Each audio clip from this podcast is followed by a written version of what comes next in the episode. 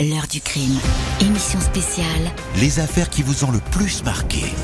Jean-Alphonse Richard. Elisabeth qui veut nous parler de Nordal Lelandais. C'est bien ça, Elisabeth?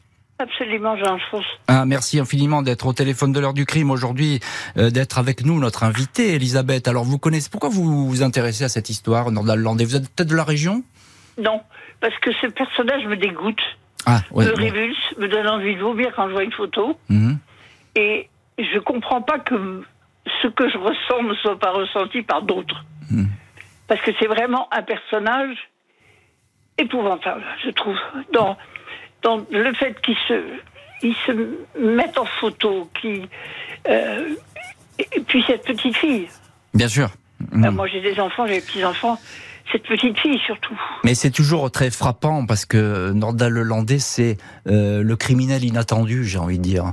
Euh, C'est-à-dire qu'il a effectivement un parcours qui est pas terrible. euh, hein, cet ancien maître chien, Chien, etc. ouais, voilà, ouais. donc euh, il fait un peu des, des petits boulots, etc. Un, il est au bord de la délinquance, il vend un peu de drogue.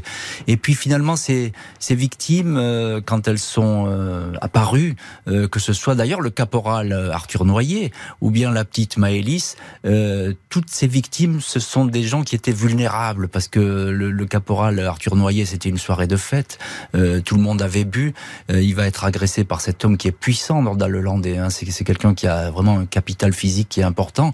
Et puis la petite Maëlys, j'ai pas besoin de vous faire un dessin. Oui. Évidemment, elle est toute petite, euh, elle est fragile, elle- elle est soumise à cet homme qui va l'emporter en voiture et on le verra. Il y, a, il y a quelque chose de très frappant dans ce que vous dites. Et je partage totalement euh, euh, ce, ce que vous dites aujourd'hui. Et alors, je vais rajouter quelque chose qui, Allez-y. qui, qui va peut-être pas vous plaire, mais il y a une chose que je me demande aussi, c'est que faisait cet enfant à cette heure-là, Ah, à cette heure-là. Non, mais ça, je, je Ça, crois. c'est mon côté grand-mère ou Oui, mère, je, je, je- suis d'accord avec vous. On peut se poser la question.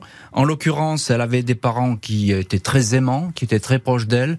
C'est une soirée un peu festive, c'est une soirée particulière. D'ailleurs. Ouais. les, d'ailleurs, les gamins, ils étaient avec une nounou, ils étaient dans Ouais, une pièce à ouais, côté. Donc tout était protégé, tout allait bien. Je crois que là-dessus, il n'y a pas grand-chose à dire. Non. Euh, simplement, elle, elle- la petite Maëlys, elle était là, au, comme on dit toujours en matière de faits Oh, bah, divers. au bon moment. Ouais, au mauvais endroit, au mauvais Au moment. Mauvais endroit, mauvais moment. Écoutez, je vous remercie beaucoup pour votre témoignage. Euh, Bon, il n'est pas énorme, hein, mais bon. et- non, je suis toujours contente de vous parler parce que bon, vous n'avez pas résolu le problème que je voulais, c'est-à-dire savoir où sont passés les chiens. Ah, je- non, je, je l'ai pas résolu. Je, vous ne l'avez pas résolu, je- mon problème. mais je vous promets, euh, on va vous écrire. Laissez-nous en, dehors de, de l'antenne votre adresse. Elisabeth de Garche. Oui, non, non, non, mais vous nous allez nous donner tout ça hors antenne et puis euh, je- on, on va vous écrire. On va- je vais vous dire où sont les chiens. Je, je vais me Ah. renseigner, je vous promets. Merci Elisabeth, à bientôt. L'heure du crime. Émission spéciale. Les affaires qui vous ont le plus marqué. Jean-Alphonse Richard.